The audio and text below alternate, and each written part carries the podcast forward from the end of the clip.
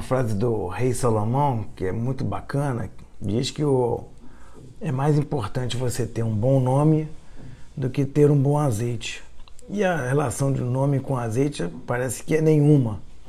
Mas quando você pensa que o azeite, ao ser derramado na terra, ele desaparece, absorvido pela terra. Já o bom nome de uma pessoa, quando ela vai para outro mundo, né? Se falece, ela entra para a terra também. Se ela tem um bom nome, ela é lembrada.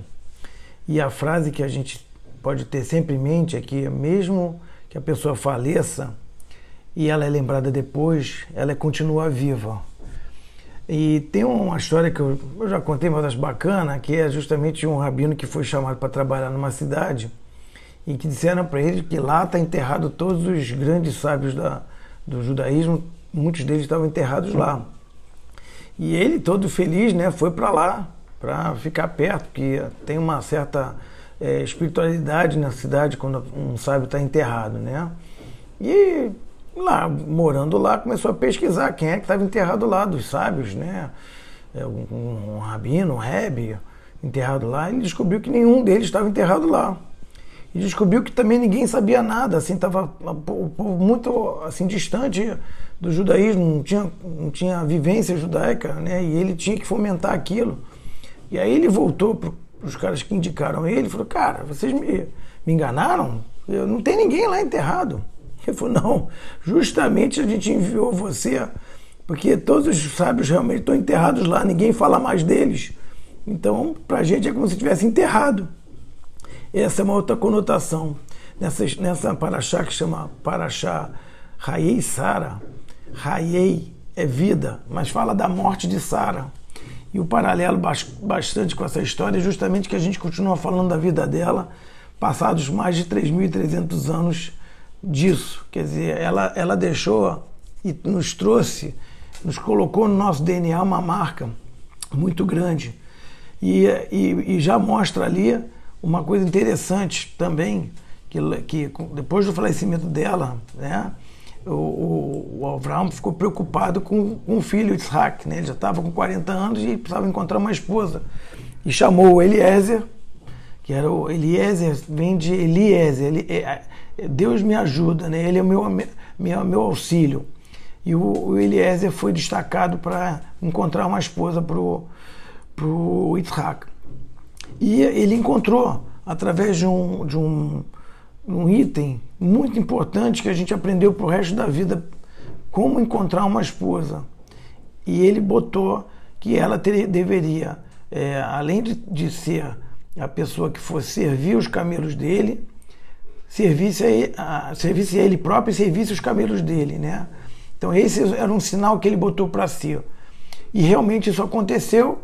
Arifká, né, que é a Rebeca, ela fez isso, ela ofereceu água para o Eliezer e depois também ofereceu para os camelos dele. Qual é o traço que a gente vê aí? É o mesmo traço que Abraão tinha: generosidade, bondade. É isso que a gente realmente procura na esposa. É o que até hoje é um traço, é uma, uma importante, uma característica importante que a gente tem que procurar no próximo. A outra coisa que eu acho bacana é que desde Adão e Eva, vamos dizer, a, a, as almas se separaram, né? Masculino e feminino. E esse casamento é, que houve de Rivka é, com Isaac, de Rebeca com Isaac, foi exatamente essa reunião dessa alma que estava hum, dividida.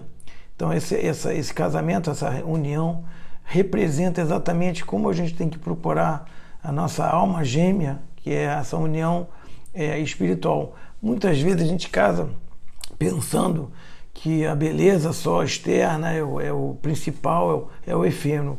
Mas está escrito na Torá que, que o Isaac ele casou com Rivka e depois amou ela. A gente acha estranho, né? Primeiro você tem que amar, depois você vai casar, né?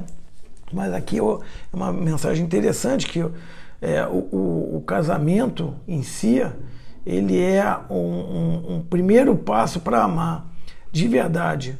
A gente às vezes acha o contrário, mas claro que tem que ter atração física, tem que ter a, a, a beleza que a pessoa acha que é beleza, mas é lógico que o mais importante sempre é aquela, aquela pessoa que também por dentro tem as características boas de generosidade, é, fidelidade, é, companheirismo, que é tudo que a gente procura, tanto a esposa no homem quanto o homem na esposa, elas têm que estar presentes para esse casamento acontecer.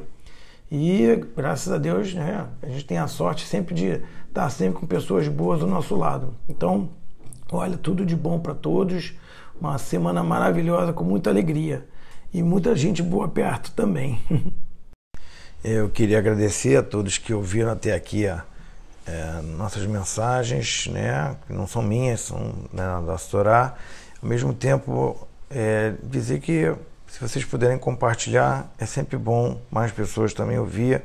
Isso pode impactar na vida delas e mudar para o bem o mundo também. Obrigado.